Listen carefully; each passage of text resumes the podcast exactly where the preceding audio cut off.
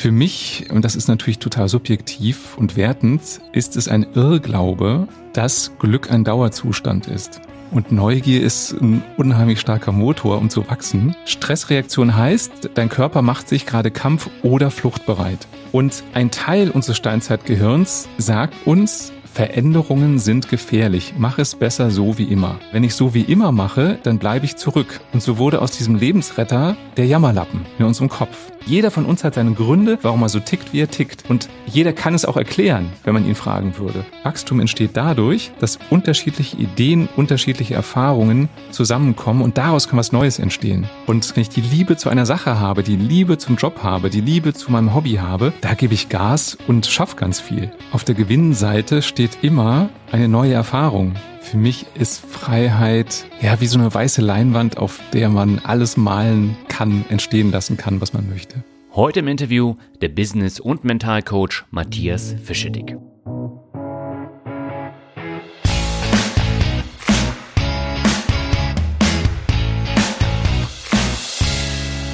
Persönliches Wachstum spielt für viele Menschen eine große Rolle für ein glückliches Leben. Für mich persönlich ist es unheimlich wichtig, immer weiter zu wachsen, weil Stillstand in meinen Augen Langeweile bedeutet. Und wenn wir gelangweilt sind und nicht gefordert werden, entwickeln wir uns häufig zu Jammerlappen, die sich über alles beschweren und aufregen. Das merke ich bei mir, aber habe es im Angestelltenverhältnis auch sehr häufig bei meinen Kolleginnen und Kollegen festgestellt. Genau um die Pole Wachstum, Neugier, Umgang mit Kollegen und natürlich Glück geht es im heutigen Interview. Damit heiße ich dich herzlich willkommen zu einer neuen Folge von Mehr Mut zum Glück. Mein Name ist Dani Kort und ich habe heute den Business- und Mentalcoach Matthias Fischedick zu Gast. Ursprünglich kommt Matthias aus der Fernsehwelt, wo er viele Jahre als Produzent gearbeitet hat. Als sich die Branche stark geändert hatte, wollte Matthias etwas Neues wagen. Er machte sich selbstständig und wurde zum erfolgreichen Coach. Parallel veröffentlichte er vier erfolgreiche Bücher, hatte eine Radioshow, machte einen Podcast und ist mit seinem Programm Überleben unter Kollegen auf Bühnentour. Im Interview geht es im ersten Teil über den interessanten Lebensweg von Matthias und im zweiten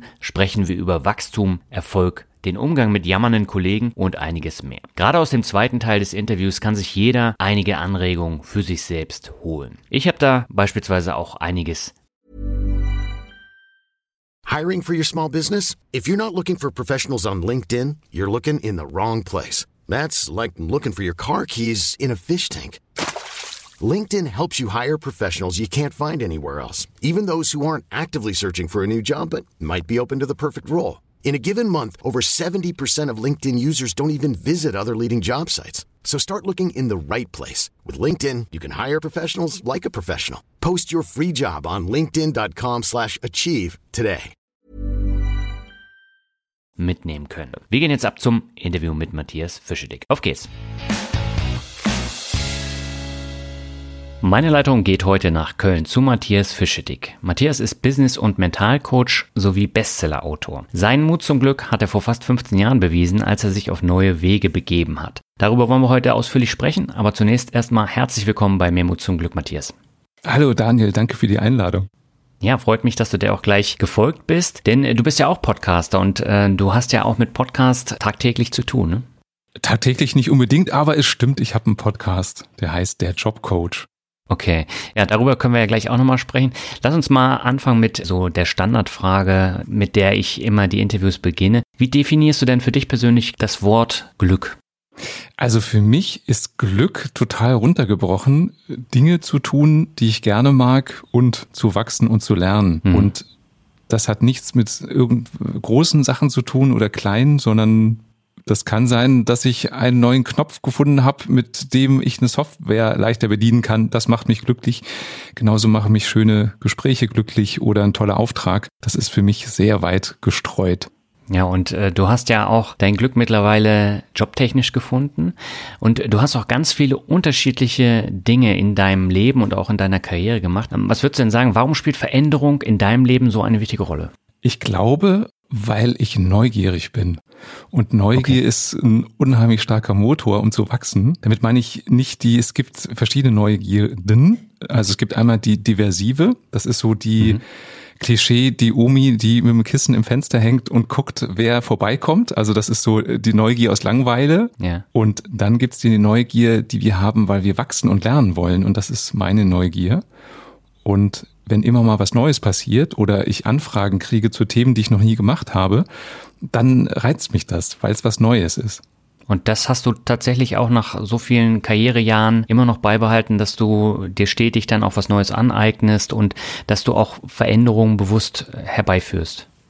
Auf jeden Fall. Ähm, Neugier hilft mir auch als Coach mit Klienten. Also neugierig zu sein, was ist das für ein Mensch? Wie tickt der? Es gibt ja so, mhm. so Menschen, da hat man erstmal so das Gefühl, hm, irgendwie ist der merkwürdig. Also irgendwie tickt der so anders als viele andere Menschen. Und mhm. oft ist so ein natürlicher Reflex zu denken, nee, das ist nicht normal, damit will ich nichts zu tun haben. Und bei mir ist der Reflex genau andersrum, nämlich, ach, das ist ja interessant und ich würde gerne mehr verstehen von der Weltsicht, vom Leben des Klienten. Und allein durch mhm. diese Haltung, die der Klient auch spürt, dass ich offen bin und neugierig bin, bewege ich schon ganz viel im Coaching. Ja, ich habe äh, die Erfahrung gemacht, also häufig ist es im Alltag ja so, dass man immer seine äh, Vorurteile hat und äh, die kommen ganz schnell dann in den Kopf, gerade wenn etwas anders gemacht wird oder wenn jemand anders ist.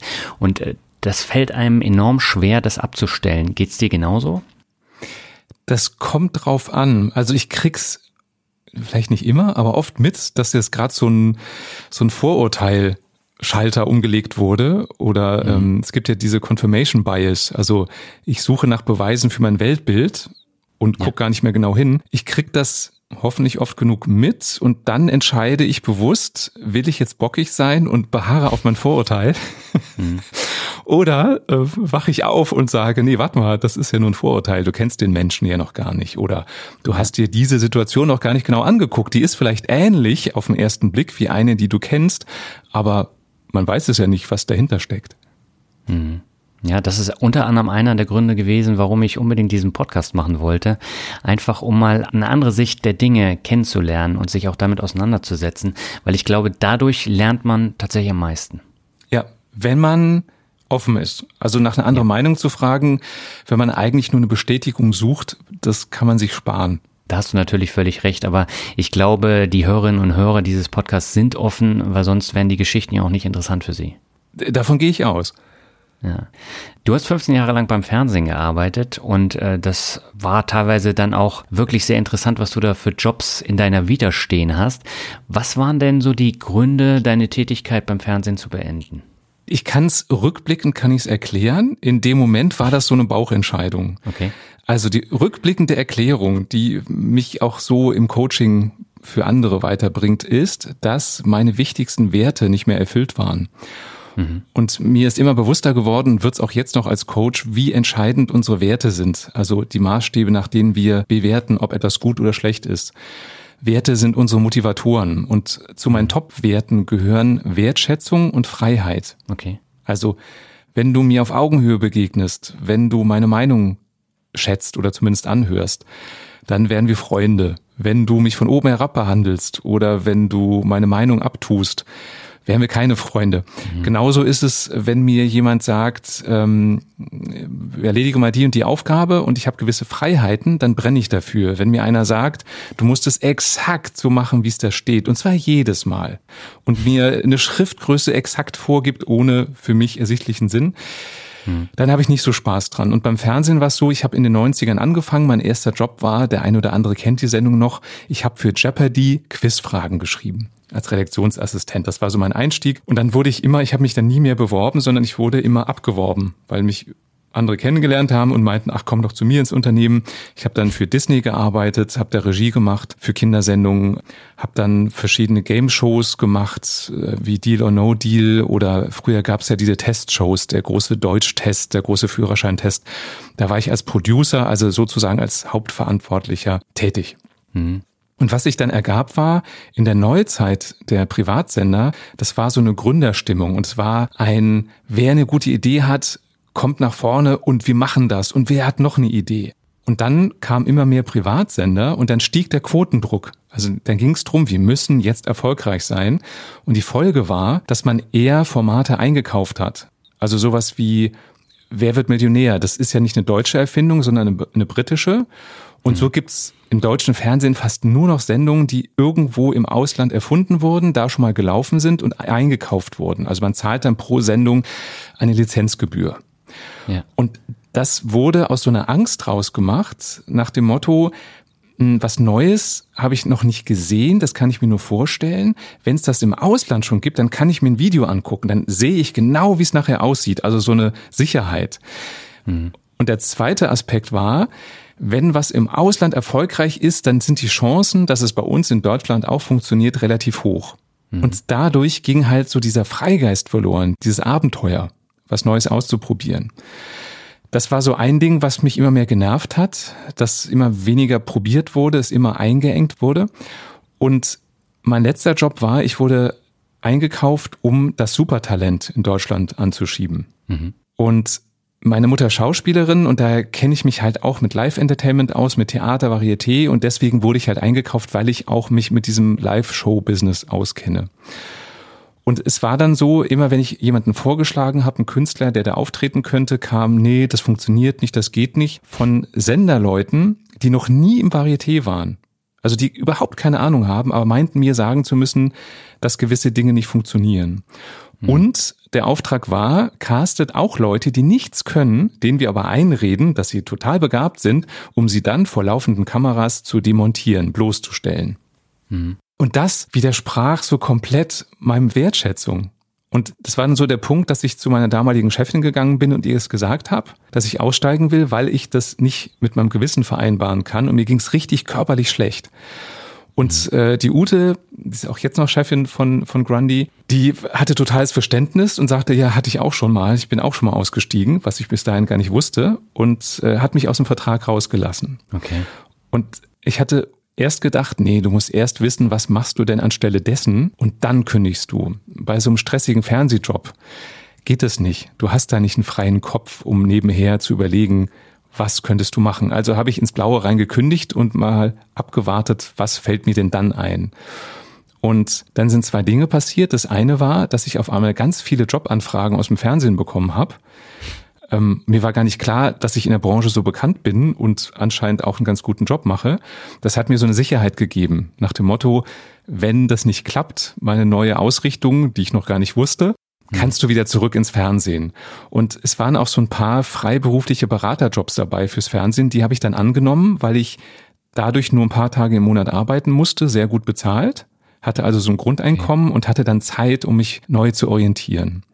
Mhm. Und nach dem Abi wollte ich eigentlich Psychologie studieren. Jetzt hatte ich einen Abischnitt von 2,4 und der NC war 1,0, also hätte ich mehrere Wartesemester gehabt und habe dann gedacht, nee, das machst du nicht. Äh, nachher ist es dann doch nichts und habe dann die Medienschule besucht äh, und bin halt in diese Fernsehschiene gerutscht. Mhm. Und als ich gekündigt hatte, habe ich mich dran erinnert, du wolltest doch eigentlich mal Psychologie studieren also was Sinnvolles machen. Und dachte dann, ja, mit 37, das war 2007 so, bist du vielleicht ein bisschen alt, um noch zu studieren und bis du dann fertig bist, dann bist du über 40 und mhm. habe mich dann entschieden, ähm, verschiedene Coaching-Ausbildungen zu machen. Und habe mhm. dann ähm, eine Ausbildung zum diplomierten systemischen Coach gemacht, zum diplomierten Mentalcoach und noch ein paar andere Ausbildungen.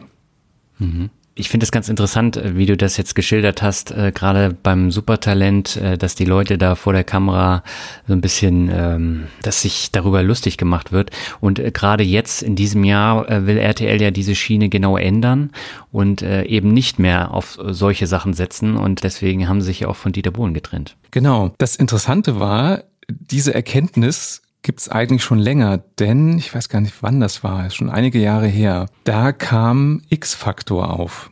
Das war auch mhm. so ein Musikcasting-Format, das lief dann parallel zu Deutschland sucht den Superstar, wo man gerade sehr draufgehauen hat auf die Kandidaten mit irgendwelchen mhm. Schrifteinblendungen und blöden Sprüchen und so weiter. Und X-Faktor, die waren da schon total wertschätzend und hatten auch eine super Quote. Also da mhm. hat sich schon bewiesen, man muss nicht negativ sein, um eine gute Quote zu haben. Dann kam ja vor ein paar Jahren The Voice, wo man mhm. gesagt hat, nicht wie Dieter Bohlen, du kannst zwar nicht singen, aber du siehst aus wie ein Teenie-Star, deswegen lasse ich dich weiter, sondern man hat es genau andersrum gemacht. Man hat gesagt, es ist egal, wie du aussiehst. Wenn du eine tolle Stimme ja. hast, dann kannst du weiterkommen, dann kannst du erfolgreich sein. Und auch mhm. das hat ja durch die Quote bewiesen, dass die Menschen nicht bloßgestellt werden wollen, dass Menschen nicht sehen wollen, wie andere bloßgestellt werden. Und deswegen, ich freue mich, dass RTL da so den, das Ruder rumgerissen hat. Für mich hätte es ein bisschen früher sein können. Hm. Ja, definitiv. Du hast eben das Wort Wertschätzung genannt. Das ist natürlich auch etwas, was gerade nachdem du gekündigt hattest, wie du gesagt hast, dann aufkam, weil deine Arbeit so wertgeschätzt wurde. Gab dir das so ein bisschen die Sicherheit, das jetzt dann auch durchzuziehen? Oder warst du trotzdem noch unsicher, was so die neuen Schritte und die neue Selbstständigkeit anging? Also es gab eine Unsicherheit bei mir, gleichzeitig hm. diese Neugier. Äh, wo führt denn das hin? Was passiert denn da? Man könnte vielleicht auch sagen, es war leichtsinnig, wobei, ja, oder man kann auch sagen, es war mutig, hm, weil ich habe schon dran geglaubt, irgendwas wird passieren, keine Ahnung, wo es hinführt. Und für mich war so diese Lernerfahrung, nach einer Coaching-Ausbildung bist du noch kein wirklicher Coach, sondern das ist so dein Grundwerkzeug. Und dann musst du mal gucken, in welche Richtung geht's denn? Also wie gestaltest du deine Art zu coachen? Ja. Wir haben ja jetzt das Jahr 2021 und äh, du hast dich vor, ich glaube, 14 Jahren äh, selbstständig gemacht. Und heutzutage ist das Wort Coaching-Ausbildung ziemlich negativ behaftet. Das liegt zum einen daran, weil es viel Konkurrenz gibt und auch häufige Abzocke da in diesem Coaching-Bereich. Würdest du heute diesen Schritt nochmal genauso machen oder würdest du eher was anderes machen? Ich glaube, ich würde ihn genauso gehen. Hm. Ist natürlich jetzt hypothetisch, weil ich nicht weiß, inwiefern mich gewisse äh, Erscheinungen des Zeitgeistes beeinflusst hätten. Okay. Das, das Spannende ist, ähm, dass Coaching wirklich in vielen Bereichen total negativ behaftet ist, weil auch alle Coaches in einen Topf geworfen werden. Also ein Jürgen Höller mhm. ist genauso in der Außenwirkung Coach wie ich, obwohl mhm. wir komplett andere Werte haben, obwohl wir komplett anders agieren. Und ich werde, weil ich eben auch verschiedene Bücher geschrieben habe, öfter mal in Talkshows eingeladen. Und es gibt ein paar Talkshows, die laden mich nicht ein mit der ganz klaren Aussage, wir mögen keine Coaches. Hm. Das hat nichts mit mir zu tun, sondern einfach mit diesem Klischee, ein Coach ist ein Abzocker, ein Guru, der sich vorne hinstellt und den Leuten das Geld aus der Tasche zieht. Hm. Genauso ist es, mein Wikipedia-Eintrag wurde gelöscht von Administratoren mit der Aussage, ich wäre ja Coach, das wäre nur Werbung und äh, Coaches, das ist ja eh nichts Richtiges ich habe jetzt einen Wikipedia-Eintrag, weil ich vier Bücher geschrieben habe und ab vier Büchern hat man ein Anrecht sozusagen auf einen Wikipedia-Eintrag. Ab vier Büchern? Ja, also vier okay. Sachbücher brauchst du, dann kann dich keiner wegdiskutieren, dann hast du so viele Relevanz, das ist immer der Relevanzcheck, dass du bei Wikipedia verfügbar sein solltest oder zu finden sein solltest. Wenn du mhm. Belletristik schreibst, dann reichen zwei, was ich ein bisschen unfair finde. Na, früher war es so, es reichten drei Sachbücher und dann haben die das irgendwann erhöht auf vier. Okay. Ja, aber ich habe das auch mitbekommen. Also das Thema Coaching ist so negativ behaftet und äh, auch wenn man sich jetzt Podcast-Shows anguckt, ähm, das Wort Coach ist da irgendwie in jedem dritten Titel drin und das schreckt einen von vornherein immer so ein bisschen ab. Und ich glaube, da ist es auch wirklich notwendig, sich äh, damit zu beschäftigen und auch zu differenzieren zwischen den einzelnen äh, Coaching-Themen auch und wie die coachen. Ich krieg meine Aufträge zu 99 Prozent über Empfehlungen oder darüber, mhm. dass Menschen mich irgendwo gehört oder gesehen haben. Und ja. ich glaube, für die ist es gar nicht, das ist ein Coach, sondern das ist der Matthias und der kann mich unterstützen. Mhm. Und ich glaube, da muss es hin.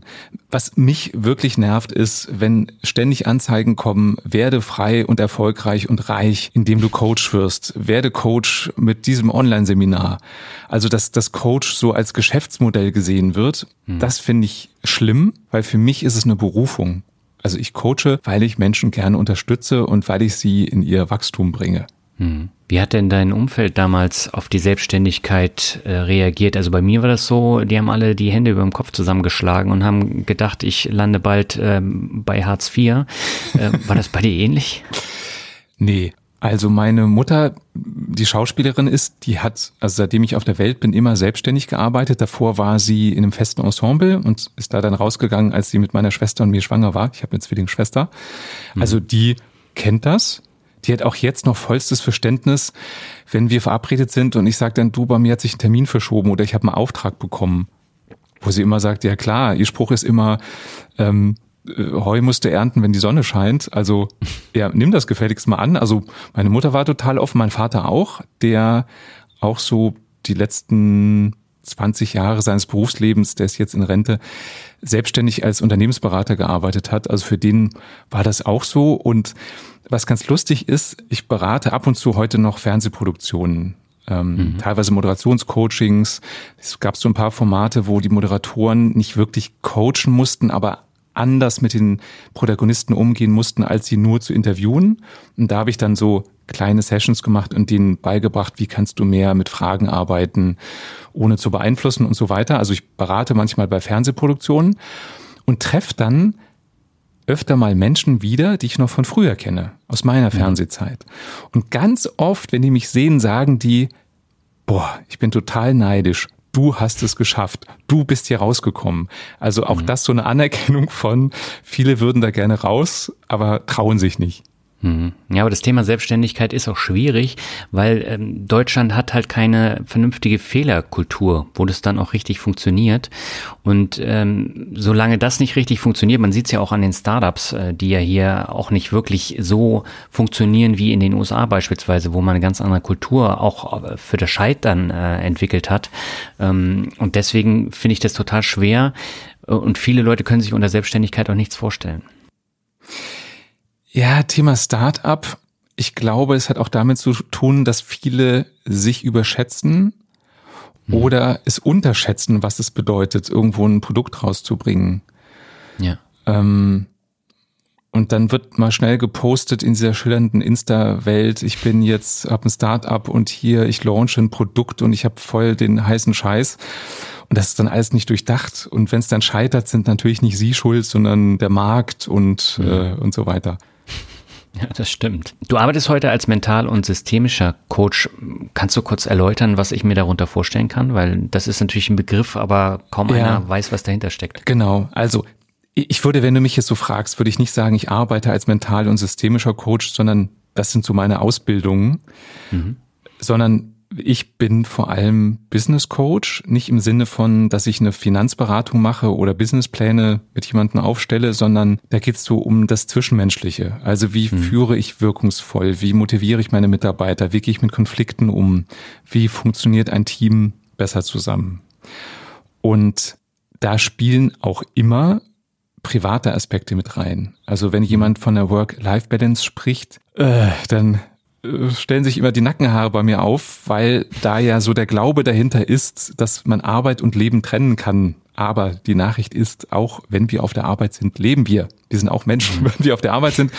Auch wenn manche eher so die statusgetriebenen Hardcore-Führungskräfte sagen, Emotionen haben im Job nichts zu suchen. Wir werden nun mal von Emotionen gesteuert. Und daher spielt natürlich auch das Privatleben und das, was wir außerhalb der Firma tun, eine Rolle. Und das vermischt sich dann halt. Also auch wenn ich vordergründig an Business-Themen und dieser Zusammenarbeit im Business arbeite, ganz oft zeigt sich, da ist privat was im Argen. Und das sind dann eigentlich die Baustellen, an denen wir arbeiten. Mhm. Und äh, du bist äh, tatsächlich 2015 nochmal kurzzeitig zum Fernsehen zurückgekehrt äh, als Karrierecoach. Ähm, warum gibt es dieses Format nicht mehr? ah, genau. Äh, wie heißt das nochmal? Traumjob gesucht, ne? Ja, ich glaube. Hieß das.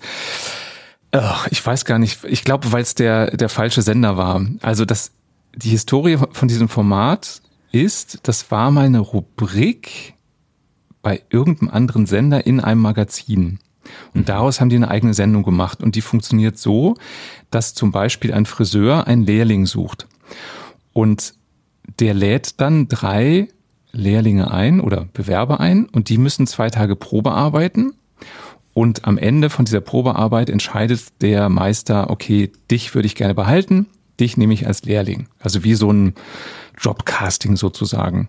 Ja. Das ähm, wurde in der Sendung halt gemacht mit dem Friseur, mit Sicherheitsdienst, fand ich auch interessant.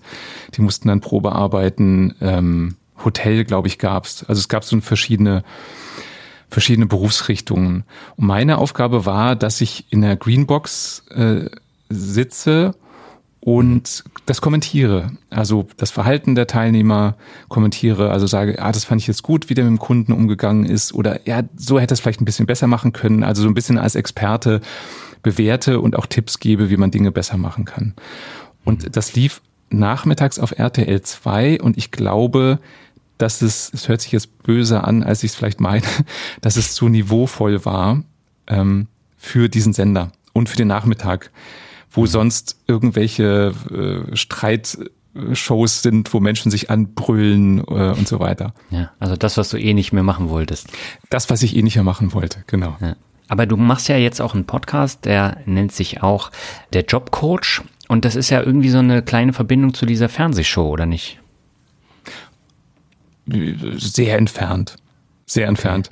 Also es ist, ja, es hat was damit zu tun, wie man besser zusammenarbeitet, wobei das in der Fernsehsendung sehr oberflächlich war und in meinem mhm. Podcast geht's schon mehr in die Tiefe. Mhm. Also das heißt, du bezeichnest dich aber selber auch als Jobcoach oder Karrierecoach. Ja, also Karrierecoach nicht, weil das wäre eher so in der Außenwirkung ich suche einen neuen Job, ich will äh, weiterkommen, wo muss ich mich bewerben oder welcher Job mhm. passt zu mir. Das ist so gar nicht, also nicht gar nicht, aber das mache ich sehr, sehr selten, weil das nicht so mein Spezialgebiet ist. Und ja. ich habe extra nicht den Begriff der Business Coach genommen, sondern der Job Coach, um es volksnäher zu machen, weil Business Coach ist oft so C-Level, die oberen Entscheider, die gehen zum Business Coach und mir geht es darum, nee, jeder kann zu mir kommen.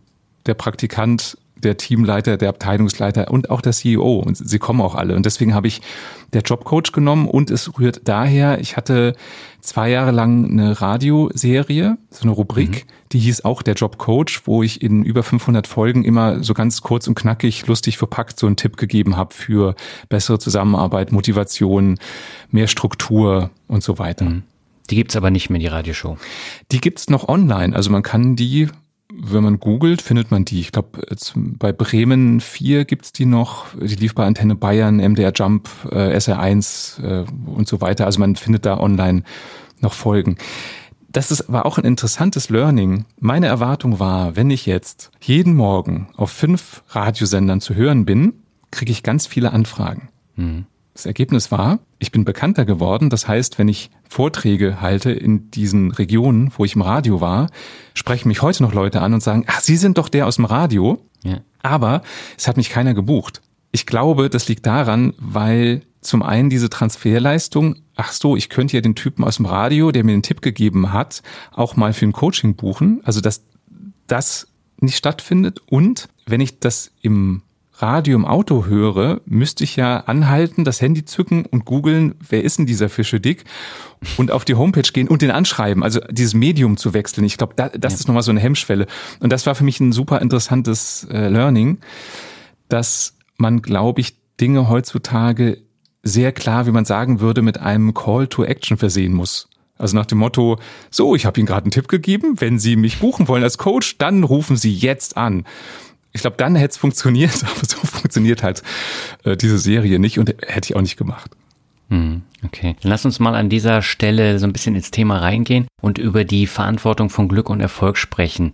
Ähm, gibt es dafür eine Anleitung beziehungsweise bestimmte Faktoren oder sind das die persönlichen Glaubenssätze, die einen daran hindern, glücklich und erfolgreich zu sein? Ich glaube ja. Ich glaube, dass es sehr mit der eigenen Definition von Glück zu tun hat. Mhm.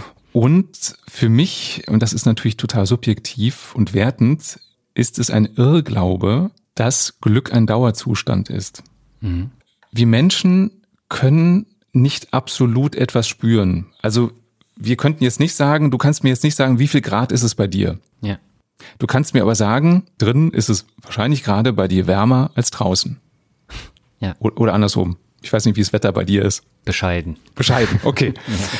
Also das heißt, du merkst diesen Unterschied zwischen, ah, das wärmer, das kälter, aber wir sind nicht ähm, so, so ein Thermometer, was genau sagen kann, ja, hier sind es 21,5 Grad.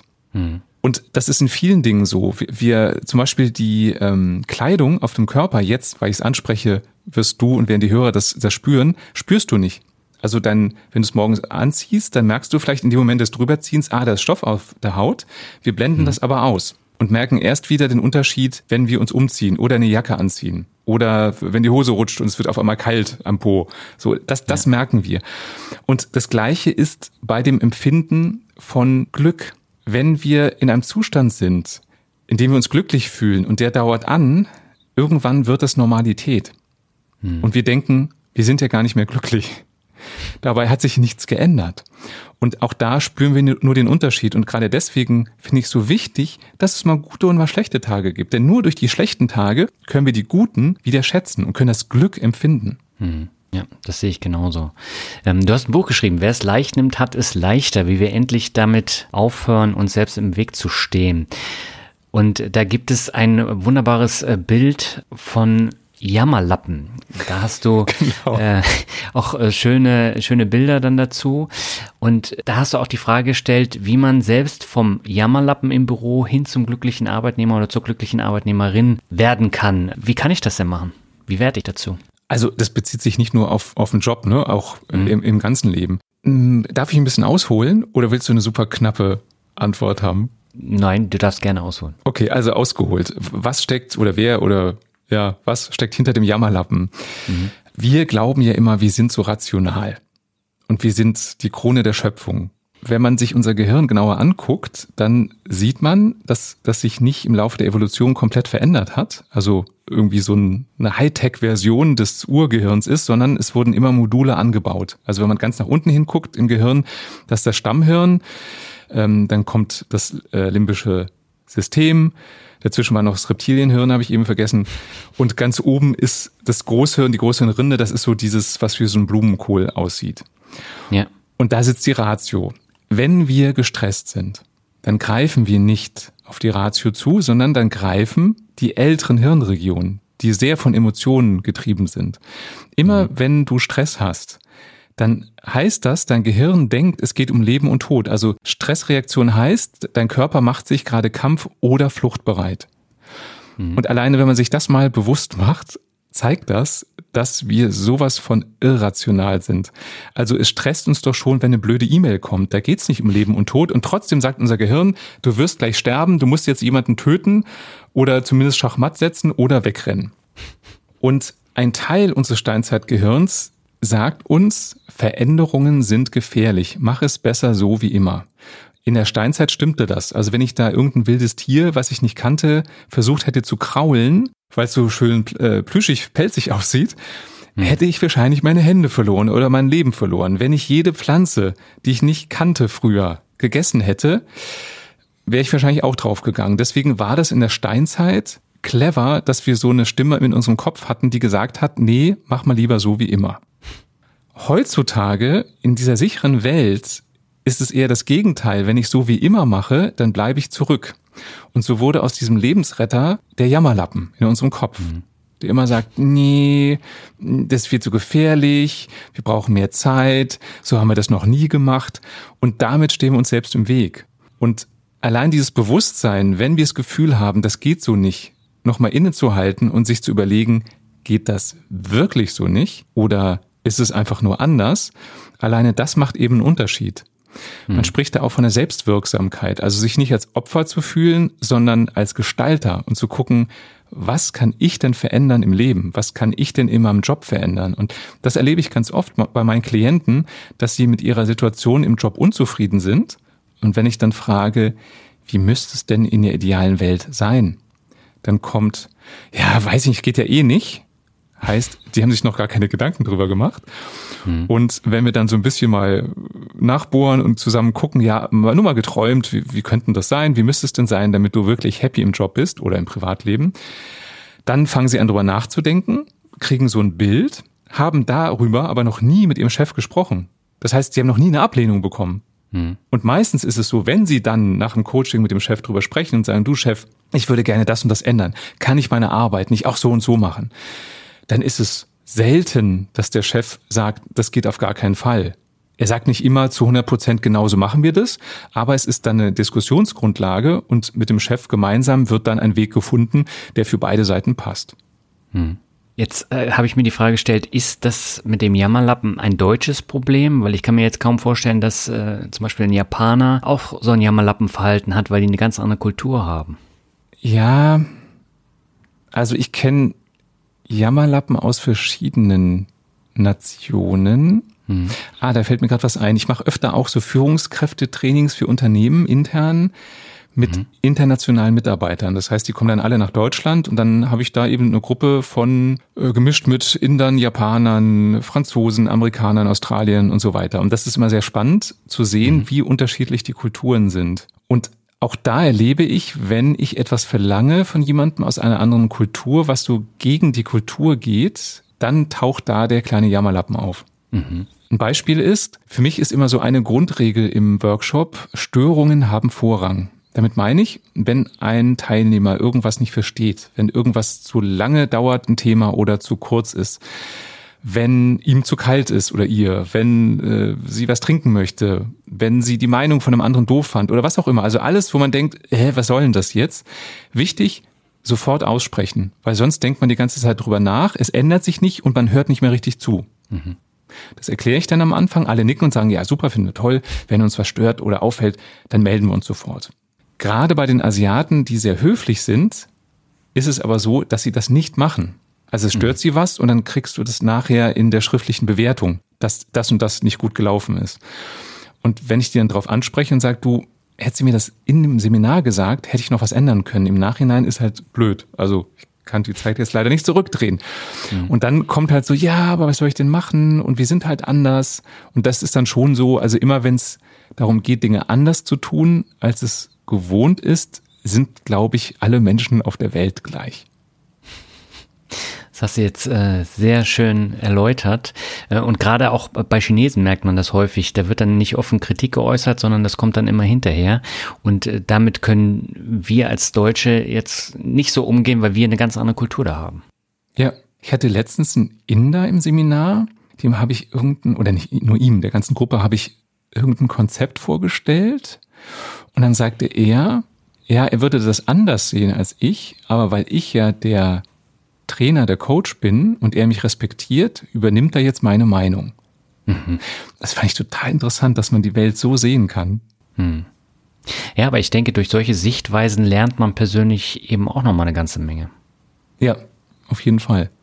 Ja, und deswegen finde ich es auch so wichtig, dass man sich die Welt dann eben auch äh, anschaut und auch mit den Kulturen in Berührung kommt und nicht immer nur nach Malle oder auf die Kanaren fliegt, wo man zwar auch andere Kulturen hat, aber die sind äh, der Deutschen sehr ähnlich. Also wenn wir jetzt die Briten beispielsweise nehmen. Ja, genau, dass man glaubt, man wäre so Multikulti, ist aber nur im All-Inclusive-Hotel und, und isst ja. Schnitzel, egal wo man auf der Welt ist. Genau. Hast du denn äh, so einen Tipp, wie ich mein volles persönliches Leistungspotenzial entfalten kann? Jetzt nicht nur im Job, sondern halt generell? Ich bin ja überzeugt, dass wir nie unser volles Potenzial entwickeln und das im mhm. positiven Sinne. Okay. Also meine äh, Haltung oder mein Ziel ist es, ich möchte bis zum letzten Atemzug lernen und wachsen.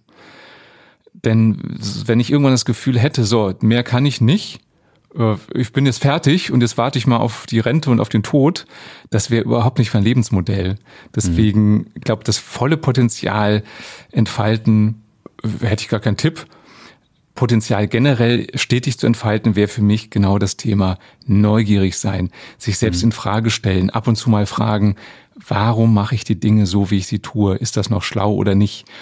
Und dann kommen manchmal, wenn ich sowas im Seminar sage, ähm, Teilnehmer und sagen, aber muss man denn ständig was ändern und ständig mit den neuesten Trends gehen? Und meine Antwort ist dann immer, nee. Wenn du überprüfst, was du tust und stellst fest, das ist immer noch schlau, dass ich das so mache, dann mach's doch bitte weiter. Also nur mhm. um des Änderns willen was zu ändern, das wäre nie meine Strategie. Mhm. Jetzt ist es ja so, also wenn ich jetzt in meinem Umfeld gucke oder vorher dann auch in der Arbeitswelt bei den Kolleginnen und Kollegen, ähm, da gibt es halt viele, die dann auch mit dem zufrieden sind, was sie erreicht haben und sie brauchen eigentlich nicht weiter wachsen. Das ist deren Meinung. Und jetzt ist es auch so, im Job kann ich mir meine Kollegen nicht selbst aussuchen. Genau darüber hast du ein Buch geschrieben, über Leben unter Kollegen, wie die Zusammenarbeit mit Nervensägen gelingt. Gibt es da tatsächlich ein Patentrezept, was man anwenden kann? Ja, Patentrezept ist ein bisschen übertrieben. Ähm, ich arbeite immer lieber mit einer Haltung. Also wie mhm. begegne ich Menschen, die mich nerven?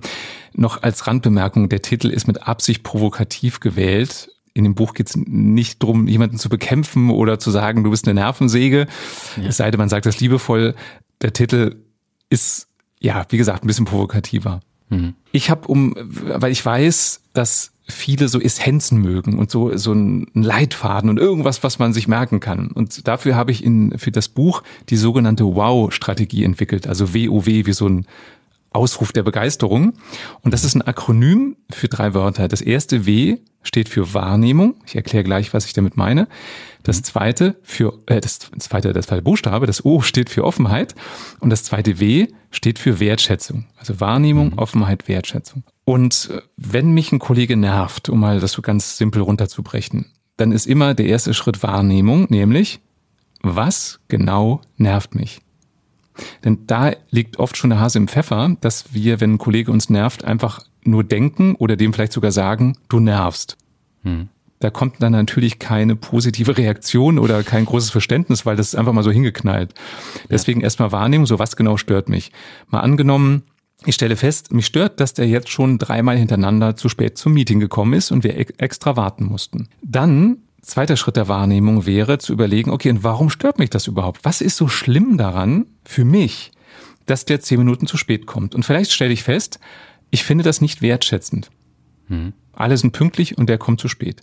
Oder vielleicht ist für mich Leistung wichtig und wenn wir zehn Minuten später anfangen, haben wir zehn Minuten weniger Zeit, schaffen also weniger. Oder mir ist Effizienz wichtig und deswegen nervt mich das. Oder mir ist zuverlässig wichtig und wenn er zu spät kommt, ist er unzuverlässig. Und mhm. du merkst schon, das sind jetzt nur ein paar Beispiele dafür, warum mich ein Verhalten nervt. Und es kann sein, dass zehn Leute dieses Verhalten nervt, dass der Kollege zu spät kommt. Und wenn alle zehn mal drüber nachdenken würden, hätte aber jeder ein bisschen anderen Grund, warum genau ihn das nervt. Mhm. Und das finde ich so wichtig, sich das bewusst zu machen. Also Wahrnehmung. Was stört mich und genau warum? Dann Offenheit. Zum einen Offenheit, um dem anderen genau zu sagen, warum es mich stört. Also es ist ein Unterschied, ob ich sage, das geht gar nicht, du kommst immer zu spät. Oder ob ich, weil ich reflektiert habe, sage, du, du bist jetzt dreimal zu spät gekommen, immer zehn Minuten. Das hat mich ehrlich gesagt total aufgeregt, weil mir Effizienz wichtig ist. Und wenn wir immer zehn Minuten vom Meeting verlieren, dann schaffen wir nicht so viel.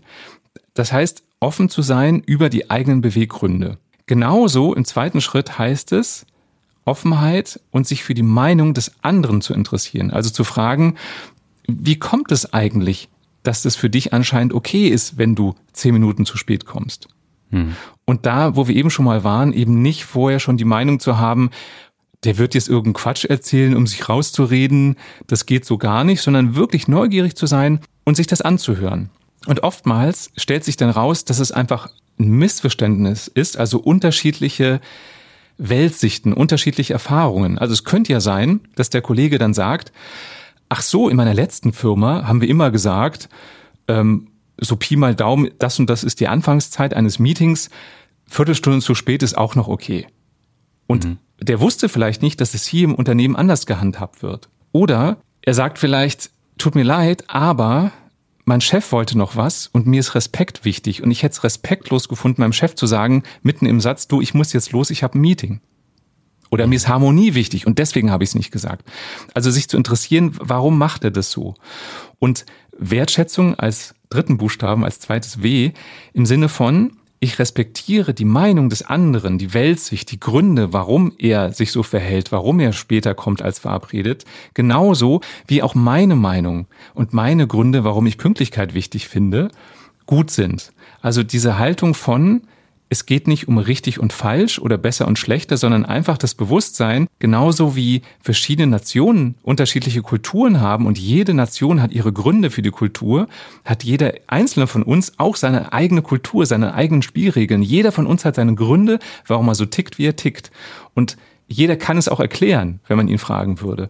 Und ja. eben nicht zu bewerten und zu sagen, ja, aber deine Haltung ist schlecht und meine ist gut, sondern erstmal nur das als gleichwertig wahrzunehmen.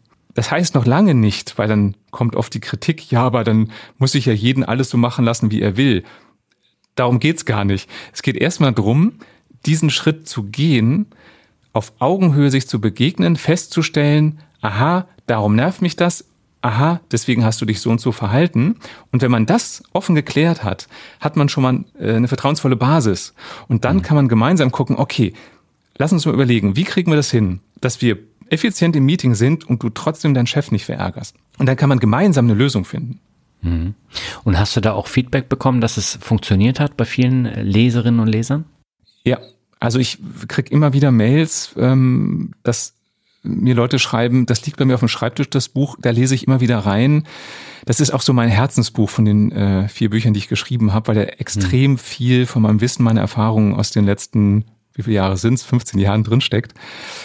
Genau, also das ist sehr gehaltvoll, aber auch da gilt, wenn ich nur einen Spruch haben will, den ich, den ich dem Kollegen drücken kann, damit er endlich mal macht, was ich will, dann ist es das Buch nicht das Richtige. Ich bin auch nicht überzeugt, dass das funktioniert. Also mit Druck kann man kurzfristig seine Dinge durchdrücken, man mhm. zerstört aber eine Beziehung und wird nicht langfristig oder mittelfristig ein gutes Verhältnis und gute Ergebnisse hinkriegen. Also mir geht's um die Kritik gleich vorwegzunehmen, wenn einer denkt, ja, auf dem Job bin ich doch nicht, um Freunde zu finden, da geht's drum zu arbeiten. Ja. Wenn man auf dem Job freundlich oder im Job freundlich miteinander umgeht, vertrauensvoll miteinander umgeht, dann schafft man auch mehr. Also die Leistung hat etwas damit zu tun, wie das Verhältnis, wie die Beziehung zu den Kollegen ist. Mhm. Ja gut, aber du hast ja nicht in jedem Unternehmen dann nur tolle Kollegen, sondern das ist ja manchmal durchaus auch äh, ziemlich schwierig. Das ist ja ein Glaubenssatz ne? und eine Definition. Was sind tolle Kollegen? Hm. Grundsätzlich ist es so, wenn jemand ähnlich tickt wie, wie ich oder wie wir, wenn jemand ähnliche Werte hat, mit dem verstehen wir uns blind, das ist so angenehm. Ja, der mag Pünktlichkeit, ja, der mag Freiheit, ist doch super. Und deswegen lieben wir solche Kollegen mehr, weil wir uns nicht in deren Welt hineindenken müssen weil wir nichts hinterfragen müssen. Wenn man jetzt sagt, tolle Kollegen sind die, die genauso ticken wie ich, ja, dann übersieht man, wenn alle gleich ticken, wird man keine neuen Ergebnisse hinkriegen, wird man nicht wachsen, weil Wachstum entsteht dadurch, dass unterschiedliche Ideen, unterschiedliche Erfahrungen zusammenkommen und daraus kann was Neues entstehen. Hm. Ja, das ist ja auch das Thema Diversität. Ne? Also wenn du jetzt ja. andere Kulturen auch ins Arbeitsleben reinlässt und von denen lernst, dann wächst du ja automatisch mit und das verstehen viele eben nicht. Das ist ein bisschen so, bei einer Fußballmannschaft ist es ja so, mhm. dass Torwarte so einen extra Status haben. Die trainieren alleine, die müssen andere Fähigkeiten haben. Jetzt könnte man ja als Trainer sagen, ich mache jetzt ein Team nur aus Torwarten. Die können zusammen trainieren, die verstehen sich gut, weil die ticken ja alle gleich. Diese Mannschaft wird nicht erfolgreich sein. Auch eine Fußballmannschaft ist nur erfolgreich, weil ich eben den starken Torwart habe. Ich habe den Stürmer genauso wie den Verteidiger, ich habe den Mittelfeldspieler, alle ticken anders. Und genau diese Mischung, die macht dann die Mannschaft erfolgreich. Mhm. Und auch eine Fußballmannschaft, die gut ist, die braucht trotzdem ein Team Spirit die müssen als Team zusammenarbeiten. Und auch das funktioniert nur, wenn die eine gute Beziehung zueinander haben, obwohl sie so unterschiedlich sind. Hm. Jetzt habe ich da aber nochmal eine Frage und zwar, gerade wenn wir uns die großen Konzerne in Deutschland anschauen und ich meine, du hast ja mit denen auch zu tun, du gibst dort natürlich auch äh, Coachings. Ähm, warum ist es da so, dass so wenig Frauen in Führungspositionen sind? Weil ich denke, auch Frauen sollten da mit in die Führungsmannschaft rein, weil sie eben auch nochmal ganz andere Ansätze mit einbringen. Ich glaube, dass es da ganz viele Gründe gibt. Ähm, mhm. Ein Grund, und das hängt immer von Unternehmen ab, ist so dieses äh, alte weiße Männer-Weltbild, um das mhm. Klischee zu bedienen, dass der Glaube ist, äh, eine Führungskraft muss ein älterer Mann mit Bauch sein und Frauen haben da gar nichts zu suchen. Also gibt es heute noch so Unternehmen, auch wenn es nicht offen gespielt wird, aber unter der Hand Man ist es ja. so. Man sieht's, genau. Mhm. Und das andere ist, ich glaube, dass die Frauen, die nach oben wollen, eine andere Haltung brauchen. Ich sehe oft in großen Konzernen Frauen, die aufsteigen und immer mehr ihre Weiblichkeit verlieren. Also die tragen dann keine Röcke oder Kleider mehr, sondern es sind Hosen, Hosenanzüge. Die Haare werden kürzer und sie verhalten sich eher so wie, wie die männlichen Kollegen. Mhm. Also passen sich an. Und ich glaube, wenn es mehr Frauen gibt, die ihre Weiblichkeit mit in die Führungspositionen bringen, dann wird auch sichtbarer, dass genau das wichtig ist, um gut zu führen. Und äh, dann, dann wird der Weg frei für andere Frauen. Hm. Aber da wird es dann schwierig, dass sie dann auch von diesen äh, alten weißen Herren ernst genommen werden. Genau, also man muss wie immer, finde ich, im Job Glück haben, mhm. dass es da einen Förderer gibt oder zumindest keine Verhinderer, mhm. die einem äh, eine, eine Chance geben. Ein anderer Hindernisgrund, Hinderungsgrund ist, dass ich manchmal auch Frauen bei mir im Coaching habe, die möchten gern Karriere machen, möchten in Führungspositionen, wollen aber gleichzeitig auch Familie und haben dann so Erwartungen, dass sie in Elternzeit gehen, ihr Job wird genauso freigehalten für sie, ihre Positionen Und mhm. wenn sie dann wiederkommen aus der Elternzeit, machen sie genau da weiter, wo sie aufgehört haben. Und das funktioniert halt nicht immer. Weil ein Unternehmen sagt halt auch, ja, ich respektiere das, dass du das möchtest, liebe Mitarbeiterin, aber ich kann doch nicht mein Unternehmen komplett danach ausrichten und diesen Schreibtisch für dich frei halten und nichts in der Struktur des Unternehmens ändern, damit du exakt da weitermachen kannst, wo du aufgehört hast. Mhm. Und dadurch, glaube ich, kriegt es dann auch manchmal so ein Geschmäckle mit, ja, wenn Frauen dann Karriere und Familie unter einen Hut bringen wollen, das ist immer kompliziert und deswegen werden Frauen teilweise auch nicht gefördert. Mhm. Aber ich bin froh, dass sich das so langsam ändert und da andere Zeiten kommen. Ja, auf jeden Fall. Also ich kenne auch ein paar Frauen, wie zum Beispiel die, die Ute, die Chefin von Grundy. Das ist für mich mhm. so eine Vorzeigefrau, die ihre Weiblichkeit behalten hat und trotzdem sehr klar ist und sehr stark führt. Mhm. Du hast jetzt noch ein neues Buch rausgebracht, das heißt Mehr schaffen, ohne geschafft zu sein. Und ein ganz großer Faktor auch äh, beim Thema Beruf ist äh, natürlich das Thema Stress, vor allen Dingen jetzt in Corona-Zeiten, wo wir alle ja deutlich mehr gestresst sind durch Homeoffice und Kinderbetreuung und dann alles gleichzeitig. Wie kann ich denn mehr schaffen, ohne geschafft zu wirken? Was ist das Patentrezept dafür? Also mir geht es nicht darum, nicht nur geschafft zu wirken, da, da wäre mein Tipp Schminke und Filter bei, bei der Webcam. Also ohne geschafft zu sein, da ist für mich der Schlüssel, guck mhm. nicht nur auf das Zeitmanagement, sondern auch auf das Energiemanagement. Mhm. Weil es gibt ja unendlich viele Journals, wo man seine Termine plant, seine Tage plant. Dann gibt's Apps und Projektmanagement-Tools und so weiter. Was man da aber vergisst ist, dass wir nicht immer gleich leistungsfähig sind. Also ein Roboter, wenn du den programmierst, dass der diese eine Bewegung macht, diese eine Dose immer von A nach B stellt, ob der das nachts um zwei macht, morgens um fünf oder nachmittags, ist diesem Roboter total egal. Für mhm. uns Menschen macht es aber einen Unterschied, wie fit wir sind. Je mehr Energie wir haben, desto mehr schaffen wir. Und ja. das wird oft übersehen. Also einfach nur den Tag in Zeiteinheiten zu teilen, aufzuteilen, reicht nicht, sondern es geht darum zu gucken, wo habe ich wann die meiste Energie, um gewisse Dinge zu tun und was kann ich tun, damit ich mehr Energie habe. Mhm. Aber das ist doch gerade im Berufsleben immer schwierig, weil da hast du dann meistens Meetings und da kannst du nicht danach gehen, dass ich jetzt zum Beispiel morgens besonders kreativ bin. Meistens hast du dann morgens ein Meeting und dann ist die ganze Kreativität schon flöten gegangen. Auch das ist ein Glaubenssatz. Okay. Man könnte es ja mal besprechen, ne? Also ich habe es auch in meiner Zeit als Angestellter erlebt, dass äh, ich gewisse Zeiten für Meetings zu anstrengend fand. Und dann habe ich gesagt, was haltet ihr denn davon, wenn wir das Morgenmeeting nicht direkt als erstes machen oder andersrum, je nachdem, was man halt empfindet als richtig. Bei mir war es so, dass ich dachte, ich finde es schöner, ich komme ins Büro, kann mich sortieren, dann kommt das Meeting.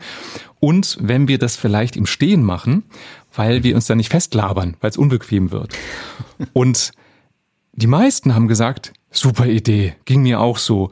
Ich habe mich nur nicht getraut, das zu sagen.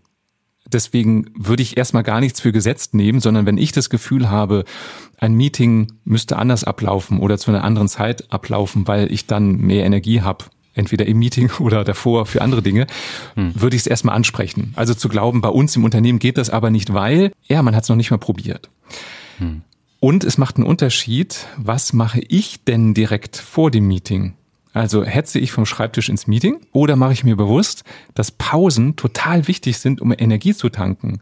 Ja. Und auch wenn dann andere sagen werden, ja, aber wenn ich Pausen mache, verbrauche ich doch Zeit und die habe ich doch gar nicht, dann übersehen die, ich tanke so viel Energie, wenn ich wirklich richtig Pause mache und da reichen 15 Minuten, dass ich nachher viel schneller bin, also wieder Zeit spare.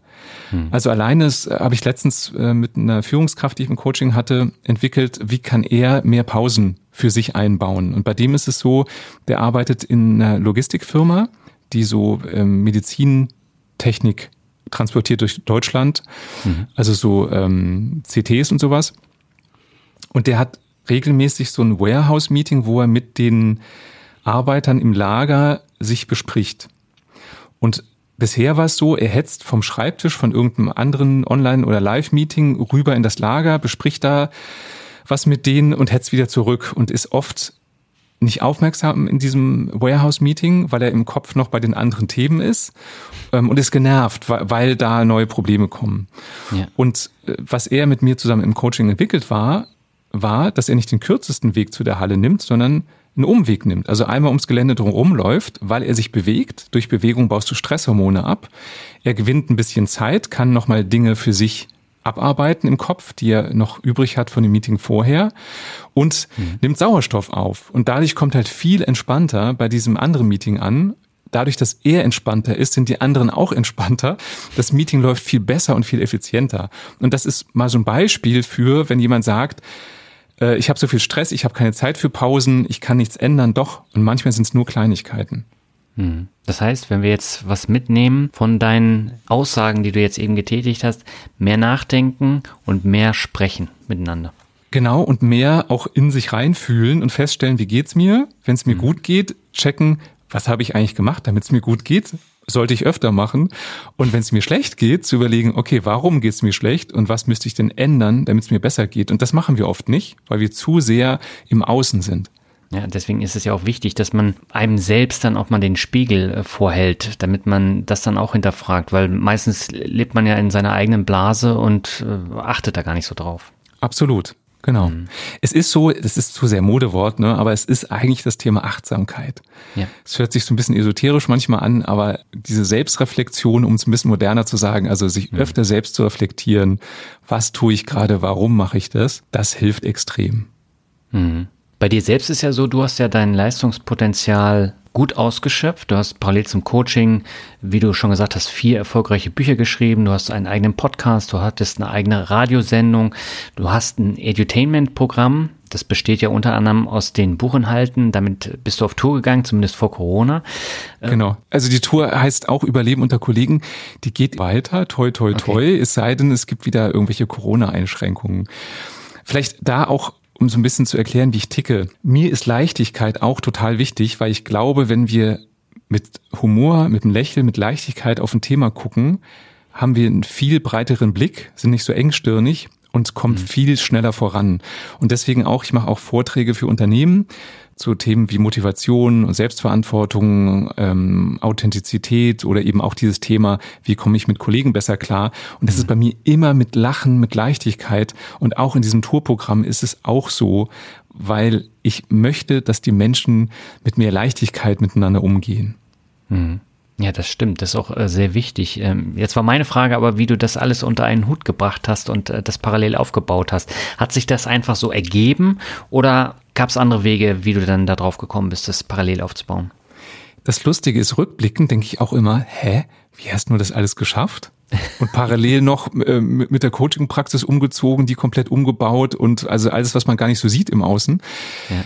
Hm, ja, bei mir ist es die Begeisterung wenn ich, ich schreibe auch nicht Bücher, weil ich denke, oh, jetzt sind ja zwei Jahre rum, ich muss mal wieder ein Buch schreiben, sondern ich schreibe mhm. immer nur Bücher, wenn es ein Thema gibt, zu dem ich was zu sagen habe. Also ich will mhm. keine Blabla-Bücher schreiben und für das ich mich brennend interessiere. Und dieser Spaß, sich mit dem Thema zu befassen. Und wenn ich ein Buch schreibe, muss ich es ja so verpacken und rüberbringen, dass es klar wird. Dadurch befasse ich mich ja auch noch mehr mit dem Buch. Also es ist ein bisschen Egoismus auch dahinter, äh, mit dem Thema. Egoismus auch dahinter, weil es mir Spaß macht, noch tiefer einzutauchen in Themen. Und das gibt mir halt die Kraft, das gibt mir die Energie. Ja, das ist auch eine Parallele, ähm, die ich bei mir auch erlebt habe. Ich habe ja 2015 angefangen mit Blog und Podcast. Damals äh, habe ich acht Stunden gearbeitet, bin drei Stunden gependelt äh, zwischen Lübeck und Hamburg und das war mega viel Aufwand, aber diese Begeisterung, die hat dann dazu geführt, dass es gar nicht so anstrengend war, wie man eigentlich denken müsste. Aber Respekt mit dem Pendeln und dem Job dann auch noch im Podcast machen, Wahnsinn. Hm. Ja, ich hatte dann sogar zwei Podcasts und dann habe ich ein Jahr später den Job gewechselt und dann wurde es alles ein bisschen einfacher, weil ich dann in Lübeck gearbeitet habe. Aber ja. wie du schon sagst, also die Liebe für den Beruf und für das Thema, das ist unheimlich wichtig, damit man dann auch wirklich mit einem Lachen im Gesicht äh, durchs Leben gehen kann.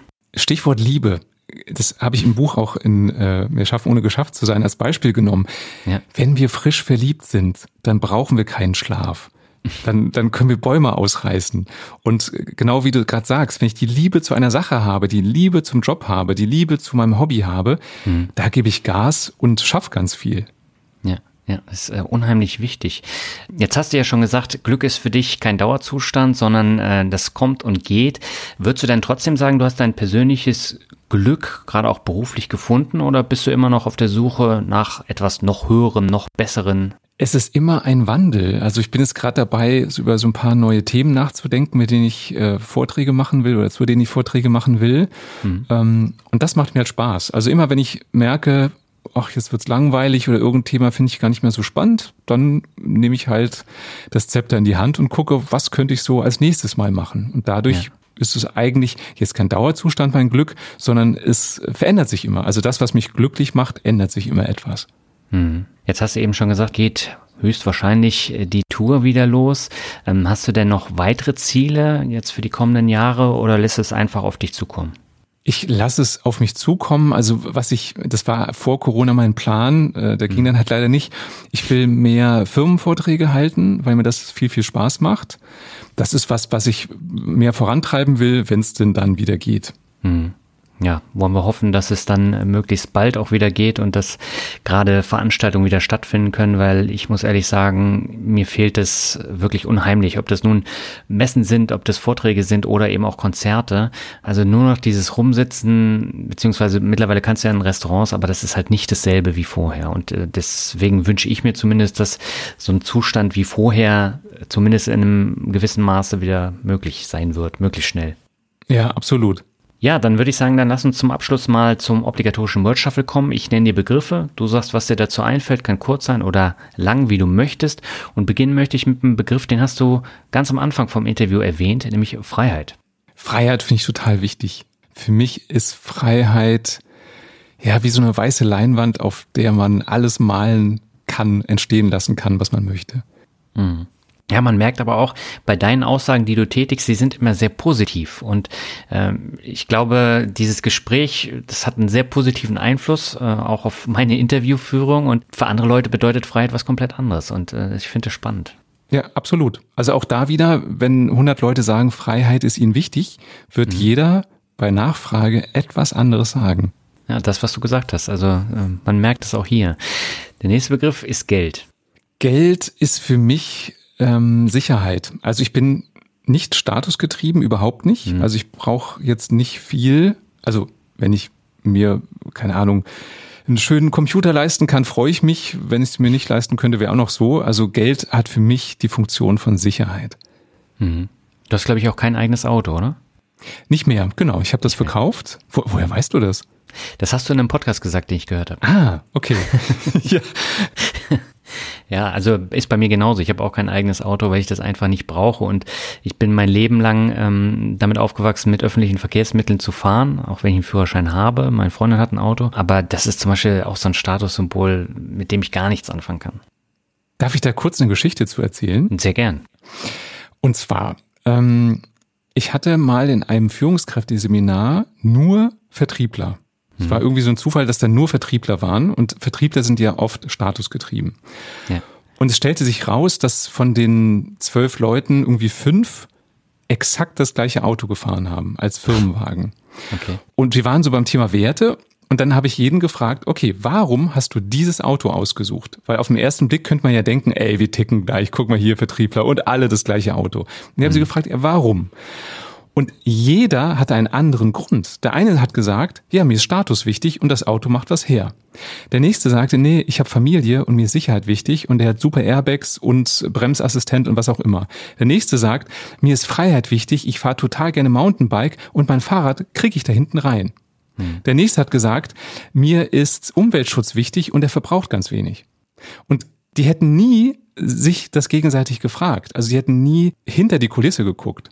Und das finde ich mhm. halt deswegen so wichtig, neugierig zu sein bei Kollegen, auch wenn man glaubt zu wissen, warum sie etwas tun, zu fragen, warum machst du das? Und nicht mit einem, warum machst du das als Vorwurf, sondern mit einer neugierigen Frage. Hm. Interessant. Ja, aber das untermauert ja deine Aussagen von vorhin auch wieder. Ja. Hm. Der nächste Begriff, ähm, damit hast du dich auch lange beschäftigt, das ist Zauberei. ja. Wo hast du denn das gelesen? Ja, ich informiere mich Wahnsinn, über meine Interviewgäste. Oh Gott, oh Gott, bin gespannt, was du noch so alles zutage gefördert hast. ja, also ich habe äh, als Kind früher gezaubert und habe früher beim Fernsehen hatte ich so ein Spezialgebiet, weil ich mich eben mit Fernsehen und mit Zauberei auskenne, hm. habe ich öfter auch bei Fernsehsendungen beraten, wo es um Zauberei geht weil ich halt wie so ein Dolmetscher zwischen den Zauberern, die eine gewisse Weltsicht haben und den Fernsehleuten vermittelt habe. Ja. Und zauberst du heute immer noch? Nee, ich zauber schon seit boah, Ewigkeiten, 20 Jahren nicht mehr. Mhm. Gut, dann kommen wir zum nächsten Begriff. Das ist Egoismus.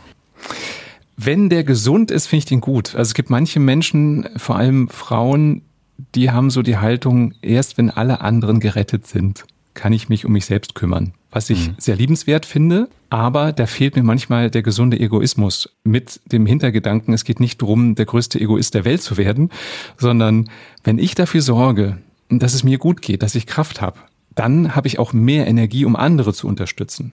Mhm. deswegen finde ich einen gesunden Egoismus, man könnte auch sagen, eine gesunde Selbstverantwortung, gut. Okay.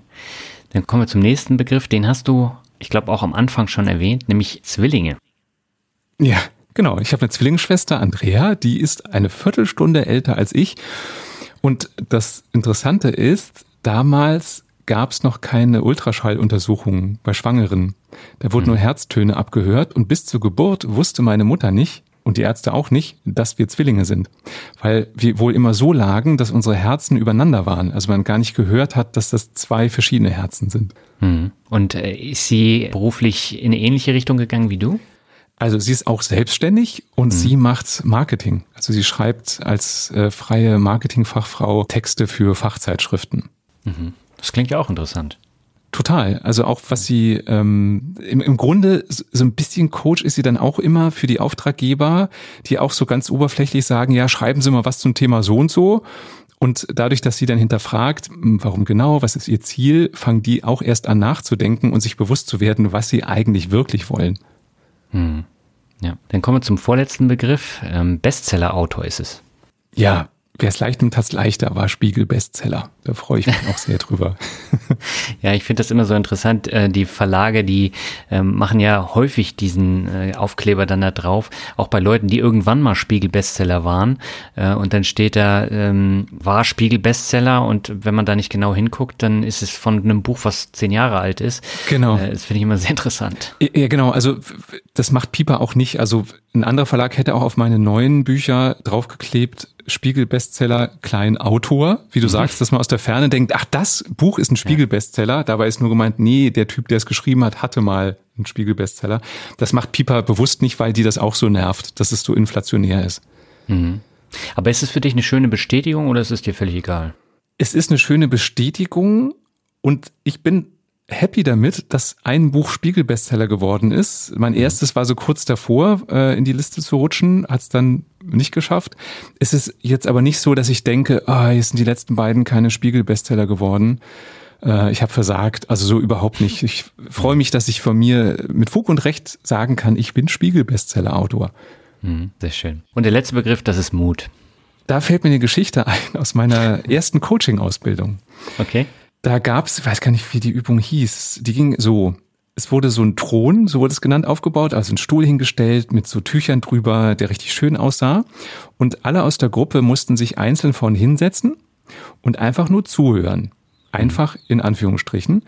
Und die anderen aus der Gruppe haben wertschätzende Aussagen gemacht. Also haben gesagt, ich bewundere bei dir das und das oder ich schätze, dich für das, schätze dich für das und das oder ich finde toll, dass du das und das gemacht hast. Und da ging es einfach drum zu spüren, welche Wirkung hat Wertschätzung und wie schwer ist es vielleicht auch, Wertschätzung anzunehmen. Hm. Und mein Coaching-Lehrer, der hat mitgemacht, also er hat auch gewertschätzt, äh, Dr. Biedermann, den ich sehr schätze. Und der sagte bei mir, als ich da vorne saß, ich schätze dich für deinen Mut. Und dann habe ich so hm. gedacht, hä, wo bin ich denn mutig? Und habe das ausgesprochen, meinte, das freut mich. Kannst du mir mal sagen, wo du gesehen hast, dass ich mutig bin? Dann sagte er, ja, wenn ich sage, wir machen jetzt eine Übung und ich brauche zwei Freiwillige. Bist du, Matthias, meistens einer von denen, der die Hand hebt? Und dann dachte ich, als er es so erklärt hat, für mich fühlt sich das gar nicht mutig an, aber ja, natürlich, wenn ich mir andere angucke, die sich fast nie melden, bin ich mutiger mhm. als die. Und deswegen wahrscheinlich mache ich auch so viele Dinge aus Begeisterung und dabei ist wahrscheinlich auch ein gewisser Mut, neue Dinge zu probieren. Mhm. Ja, aber das ist ja wichtig. Das fängt ja mit den kleinen Dingen immer an. Das ist beim Mut genauso wie bei anderen Sachen. Und das muss man dann tatsächlich dann nochmal so ein bisschen vorantreiben und mutiger werden, Schritt für Schritt. Und ich glaube, dann wird man auch glücklicher. Das, das glaube ich. Und immer die Bilanz machen, was kann ich gewinnen, was kann ich verlieren. Und auf der Gewinnseite steht immer eine neue Erfahrung. Hm. Ich finde auch Erfahrungen gut, bei denen ich lerne, wie irgendwas nicht geht. Auch das ist eine gute Erfahrung. Absolut. Das sehe ich genauso. Ja, wer mehr über Matthias Fischedick erfahren möchte, der schaut in die Shownotes oder in den Blogartikel. Dort verlinke ich alles, auch die Bücher, seine Webseite. Schaut da einfach mal vorbei. Und ich sag ganz herzlichen Dank für das interessante Gespräch. Matthias hat mir viel Spaß gemacht. Vielen Dank, Daniel, für die Einladung und auch das gute Gespräch. Ja, soweit das Interview mit Matthias Fischedick. Wenn du dir die Bücher, das Bühnenprogramm oder auch den Podcast von Matthias mal näher anschauen möchtest, dann schau einfach mal in den Shownotes oder dem Blogartikel vorbei. Dort habe ich alles verlinkt und ich kann sagen, es lohnt sich dort mal vorbeizuschauen oder dann auch mal in die Bücher reinzulesen. Wir hören uns im Dezember wieder, dann geht es wieder auf Reisen und zwar um jahrelange Trips rund um die Welt. Ich habe eine Frau zu Gast, die mich wirklich beeindruckt hat. Mehr wird an dieser Stelle aber nicht verraten. Hör einfach mal in die Weihnachtsfolge rein. Und damit sage ich herzlichen Dank für das Hören, wünsche dir alles Gute und sage ciao, bis zum nächsten Mal.